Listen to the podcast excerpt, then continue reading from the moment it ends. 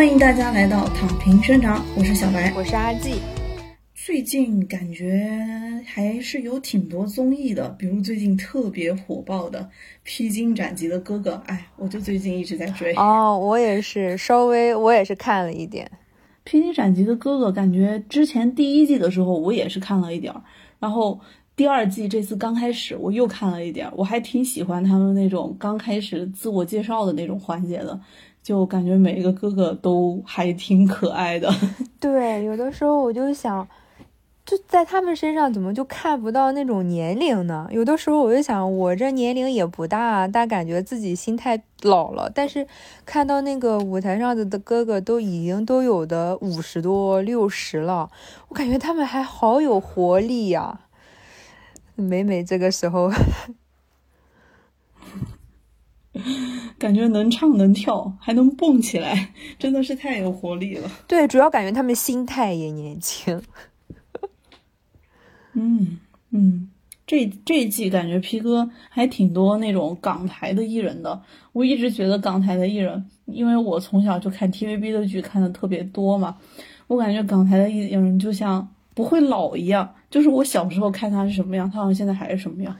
真的，人家的年龄好像就停住在了他的二十或者三十岁的那个阶段，哇，好神奇！我觉得，对，就好像是我们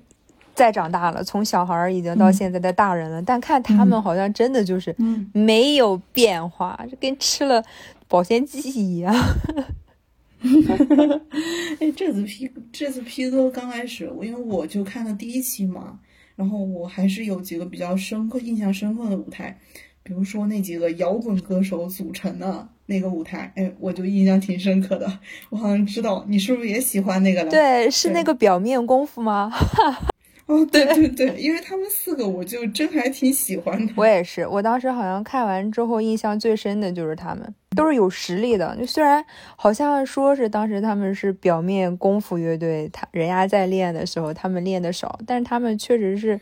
实力摆那儿，而且可能。出舞台都是唱的他们拿手的经典的吧，好像没涉及到跳舞，所以他们发挥的都特别好。嗯嗯，我觉得当时我觉得郑钧好好玩啊，给我的反差感觉好大。我真的对郑钧这个人我了解还是不太多的，因为之前我就知道他老婆比他小特别多岁嘛，然后他我知道。应该是个早年间特别火的那种摇滚圈的歌手，但是因为我个人听摇滚特听的特别少，所以对于他的代表作我真是不太熟。那即使是在这种不太熟的情况下，我在看他们出舞台的时候，我依然能够被震撼到。我觉得不太像是一个只是表演的舞台，更像是那种粉丝见面会。对 他是不是有那么点意思了？对他们感觉完全就开成了那种个人演唱会的那种感觉，有范儿哈。嗯，他特别有对，但他老婆刘云当时不是参加的那个浪姐嘛？他现在上了 P 哥，感觉现在 P 哥和浪姐感觉都给，就是相当于给那种三十以上的哥哥姐姐们提供了一个再就业渠道吧。因为之前浪姐我也有看嘛，嗯，特别今年四月份还是五月份的那时候。那王心凌，哇塞，爆火，感觉，对呀。然后现在出来好多心灵男孩儿，心灵男孩儿，心灵女孩儿。是的，其实我 P 哥我就看了一点，但是浪姐我是前期就这一集第三季的话，可能看的少一点，但是前面的话是看的挺多的。第一季的时候好像看的会。比较多，我感觉综艺好像都有这么一个节奏，就是第一季往往是他还挺优秀的一季的。因为我浪姐我没有完全看完嘛，但是我也是看了一点儿，反正就感觉第一季的时候，嗯，大家真的是有那种要孤注一掷，然后去叫做逆风翻盘的那种气势和决心，哎，真的觉得很不容易啊。对，我觉得当时看的时候。呃，第一季那个时候应该正好是刚毕业，然后要工作的那一年。当时看的时候还是挺有感触的，就觉得他们好像真的是在乘风破浪吧。就是觉得，嗯，那个时候就是觉得他们。都是呃三十岁以上的中年女性嘛，就是不管是在演艺圈还是职场上，嗯，好像都遇到了一些不如意，因为都知道演艺圈其实是一个更新换代特别快的一个圈子，尤其是女性生完孩子之后，戏路也变窄，然后演艺事业就会受到一定的影响，然后可能就拼不过新新出来的那一些小花了。其实那个时候，我就我就在想，我这刚工作，以后会不会也会面临着说是像职场上那种过了三十多岁那种职场女性要面临的那种，呃，就是尴尬跟困境吧。然后那个时候的时候，正好有这个《乘风破浪的姐姐》特别火嘛，然后看到他们在里面就是一直去追梦吧，敢拼，然后我就觉得。好像也没有那么大的年龄焦虑了，然后也希望自己说以后年龄大了之后也能像他们一样，就有那样的自信跟勇气吧。我就所以我对第一季的印象很深，可能正好是那个时候想的会多吧。我就是一个有的时候会乱想、会多想的人。对，也有可能他第一季播出的那阵儿刚好咱们刚开始工作嘛，嗯，然后那时候可能。借着他这个节目想要表达出来的内核，就会想到很多自己的一些事儿。我觉得浪姐确实那个时候，虽然我没有看完啊，但是我觉得我好像是看完了，因为每一次浪姐播出，我觉得微博的热搜起码得挂他个几十条、几百条吧。我觉得我是，即使我没有看节目，我也跟着各种微博热搜，其实有了解到浪姐的一些情况啊，真的算算是那种跟着热搜追完了。我感觉她挺神奇的，就是浪姐，就是在每一季的时候，她都会有一个自己的主题吧？我记得，嗯，就是我记得第一季的时候，她叫好像是叫做“三十而已”来着，就是还是什么，我忘记了，就是都是以三十为那个背景的一个叫做标语还是什么，对吧？是是有这个这么一回事的。三十而立，落子无悔，还什么三十而悦？对。是的，然后说对三十而悦就是有这样的一个什么三十而悦，平凡而勇敢还是怎么的？我记得那时候口号特别让我印象深刻，因为我觉得呃一个综艺做这么多季，然后他自己还一直有着自己的一个叫叫做什么阶梯性的那样递进的口号，真的还挺有意思的。是的。而且他当时我觉得特别特别好的一点是，他到每一季的开头都会有一长串的那个独白嘛，然后写的也很有感触。就尤其是现在啊，现在工作了一段时间，可能年龄也差不多在三十这个这个时候，然后听到他们在重新看之前说的就是那些独白，更有感触，就是对于。三十以上就是追勇于追逐梦想的那种，他们的这种节目的内涵，就是三十可能在看他在他们的身上，三十这个东西，并不像是就是一个所谓的会区分一个年轻人和一个中年人的一个界限，在他们身上看到的更多是，无论在什么年龄去追求自己的一个梦想，好像都不算太晚，就好像看到了年龄更多的一个。没有年龄，没有年，应该说没有年龄的这样的一个桎梏，或者没有年龄的这样一个性质，然后在他们身上能够感受到那种激情和活力。是的，就打破了那种年龄的那种焦虑吧。之前是有说嘛，就浪姐这一块儿，我觉得之所以当时我好像在微博上有了解过嘛，就当时之所以要做浪姐这个综艺，其实确实是因为现在。女性在职场上就还挺不容易的，无论是对于娱乐圈来说，还是对于我们普通的女性来说，特别是在娱乐圈来说，感觉大家都拼命的想演少女，然后都拼命的想保持一个现在特别火的一个词儿叫做幼态，是的，就是叫做永远都不老的那种幼态，是真的。然后姐姐们也是，我看到很多四五十岁的姐姐啊，都又瘦又美，还不停的在。自己卷自己，真的是自卷。当然，我觉得好像你刚刚说的那种一直要保持幼态跟少女感，虽然是不太正常的一种现象，但是呢，好像也是对于对于那个这些呃演艺圈的女艺人来说，又是不得不去做的，因为可能真的是在三十多的这个年龄，就是处于一个很尴尬的一个境地，可能是市场驱动吧，他们不得不去做这样的一个妥协。然后我感觉在这点上，就 P 哥感觉整体的一个氛围就要轻松很多，太轻松了。我感觉大家。大家更像是来玩的，来交朋友的，有没有这样的 feel？对我是当时看了，他整个，我当时是看了第二季的第一期嘛，他们的初舞台，我的天呐，跟浪姐完全就是不是一个形态的，他们就是轻轻松松，真的就像你说的，就像是来玩的。而且我我觉得就是因为你，因为你没有看第一季嘛，然后我第一季 P 哥其实我刚开始有看的，第一季的时候我特别觉得。我特别印象深刻的是那时候陈小春嘛，他刚来的时候，他们每个人都有一个卡片儿，就让他们填说你想要练习多久。然后陈小春那时候我记得填的好像是他都不想练习，然后什么什么的，反正就大家整个都是一种啊，我就来这节目看看你们想要怎么玩的这样的一个，就是很气定神闲的这样的一种态度。然后整体的一个氛围真的要比浪姐要轻松很多。对，所以我觉得是不是对于同年龄层的男明星来说，他们对于年龄的这个焦虑其实是要比女性要少很多的，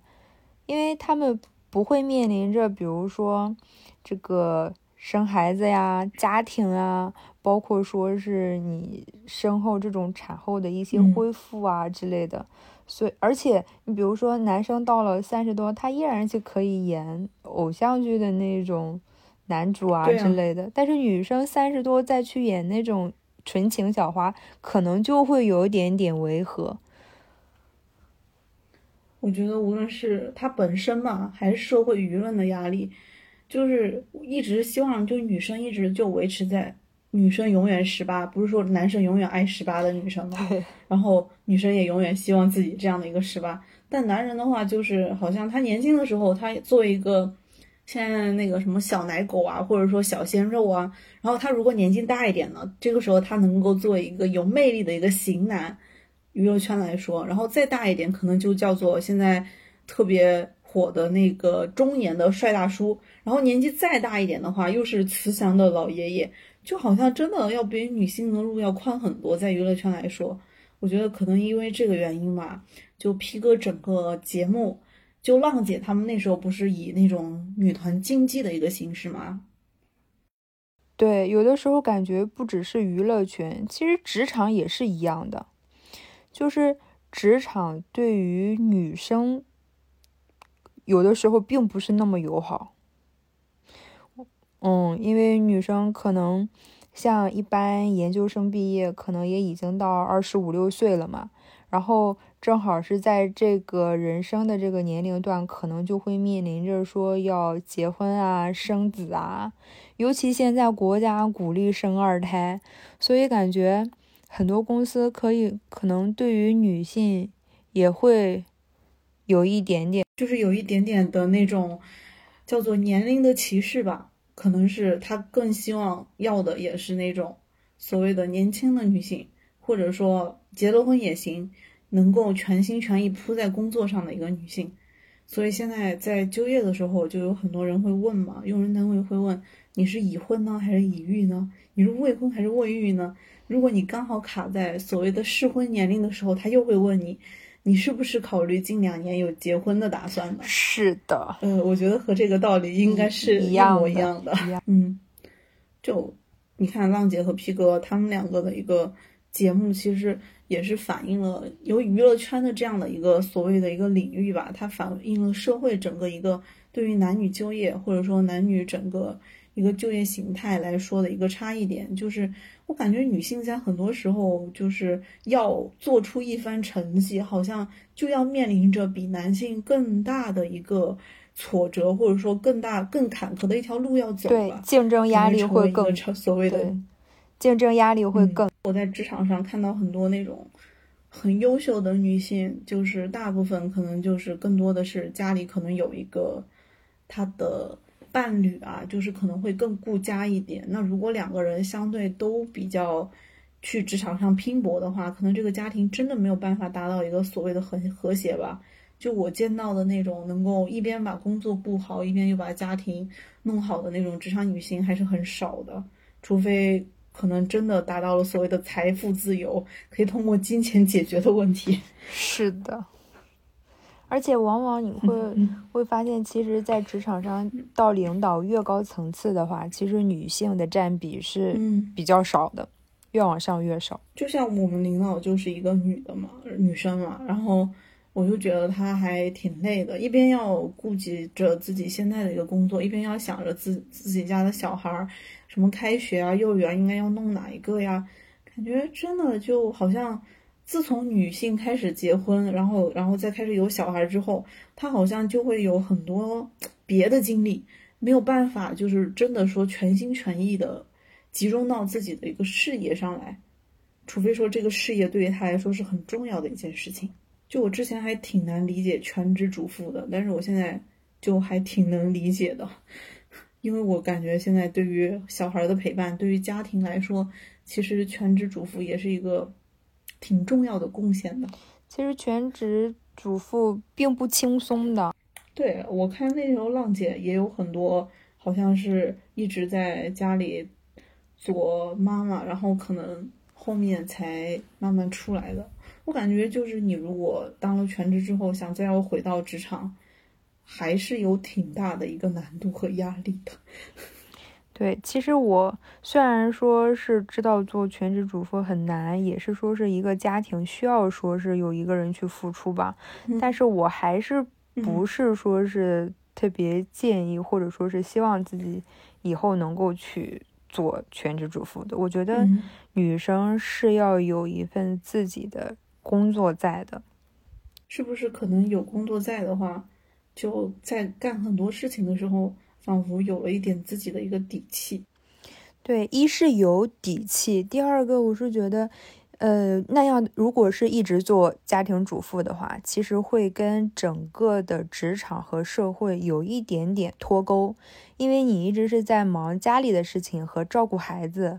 那可能也就是职场上是什么样，或者是社会上现在是怎样的一个，你就会慢慢的就会关注的很少，然后你的全部精力就都会放在这上面，就跟丈夫可能以后会有一些代沟在，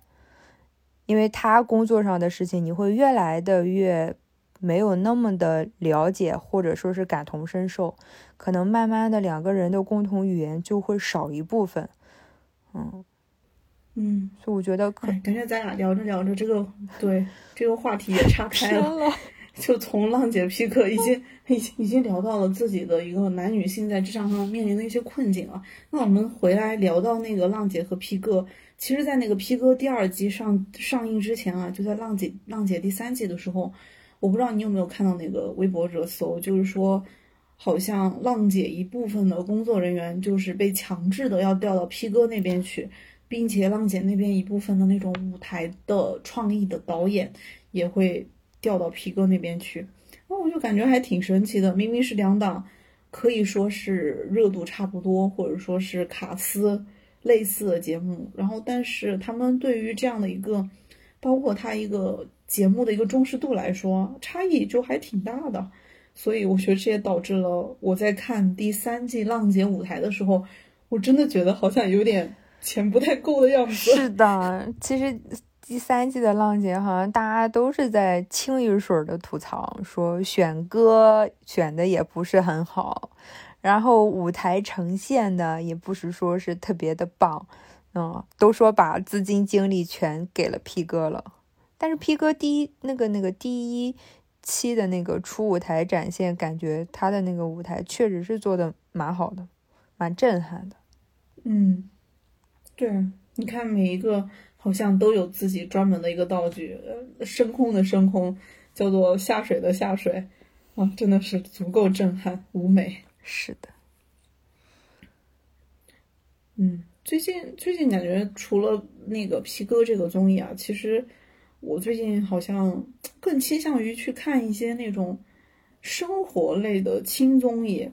所以我觉得这也可能是你刚刚不是说浪姐和 P 哥，可能你个人更倾向于浪姐吗？因为它表现了一个女性的态度嘛。嗯，然后其实我个人也是还行，但是我现在好像更倾向于看一些能够让我觉得更放松的综艺。我觉得现在整体都是有点这样的一个趋势哦，放松的。其实我最近看到了一个偶然看到的，然后是叫《山水间的家》，是央视出出台的。当时我看的时候，就换到这儿，在电视上看到，就切到这儿的时候，吸引我的是那个小撒，因为我很喜欢那个撒贝宁。所以看到他的之后，我就多看了一会儿，多看了这一会儿之后，我就感觉这个节目做的真的是很好，就像很符合你说的那种轻轻，就是很轻的那种，让人很放松的那种。对对，它是一个大型的文旅探访的。其实上网上查，因为它现在只播了两期嘛，然后从网上查它的节目，因为毕竟是央视出品嘛，它都利益会比较大一点。他就是说，想要说是，呃，通过这种村们人美情美的这样的一种展现，然后带领观众去感受这种田园的一个风光，见证十年乡村的巨变。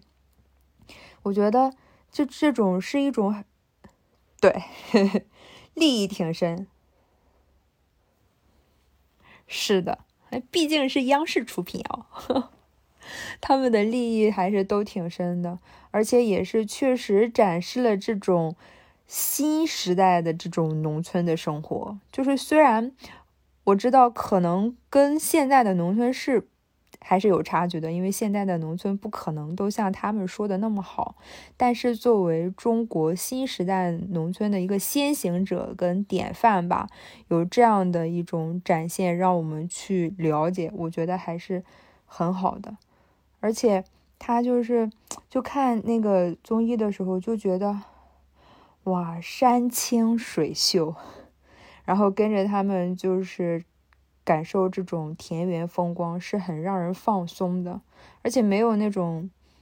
高楼大厦、车水马龙，就会让我觉得这种新农村的这种田园式的生活方式，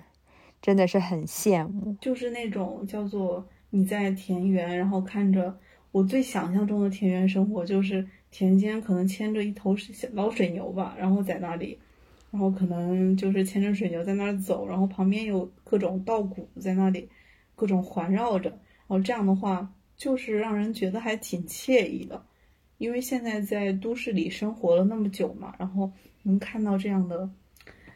农村或者说这种山好水好景好的这样的一个影像，真的还让人挺憧憬的。你这样一说的，我感觉我得回去搜一搜这个综艺节目，毕竟我还是一个看综艺比较 多的人。那你可以去看看，真是挺放松的，真的很放松。我感觉现在就是整个生活压力很大嘛，然后所以这样的一个节目确实能对我们起到一个这样的一个慰藉，包括现在我们各种下班之后啊。其实你说看剧嘛，或者说看电影嘛，特别是看一个比较严肃一点的电影，其实对于我们来说都挺难的。所以我觉得综艺还算是一个比较好的一个消遣的一个方式吧。就比如 P 哥和浪姐，你听一听哥哥们在那唱各种各样的他们自己擅长的歌曲啊，或者说看看姐姐们的跳舞的一个舞台啊，真的还能够让人得到片刻的这样的一个放松，心情愉悦。顿时就可能一天上班的那种疲惫感，可能也会消散很多吧，就会让人感觉到一些放松。所以，P 哥和浪姐，你更喜欢哪一个呢？我更倾向于浪姐，因为我感觉可能我对于浪姐有一些就是感不一样对不一样的感情，因为可能那个时候想的比较多。然后不一样的感情注入到里，那我觉着我就是个喜新厌旧的人，我可能现在在播的是哪个，我就爱哪个。对，就是这样子，嘿嘿。那今天的节目我们聊了这么多，聊了一下 P 哥和浪姐，我们自己看的得到的一些感受吧。然后还有一些别的，类似于阿季推荐的，刚刚什么。对山水间的家这样一个综艺，那也希望能够大家也从我们的一个聊天中也能够感受到一个释放。我们很希望我们的一个播客能够成为大家在各种刷牙、洗脸，或者说各种做饭的时候也好，什么时候也好，能够成为大家的一个背景 BGM。因为我现在 就还挺喜欢把所有的综艺当做我自己干各种事情的一个 BGM 的，陪伴自己。那就谢谢大家收听我们的节目。我们的节目名字是《躺平生长》，我是小白，我是阿季。那我们下期再见喽，拜拜，拜拜。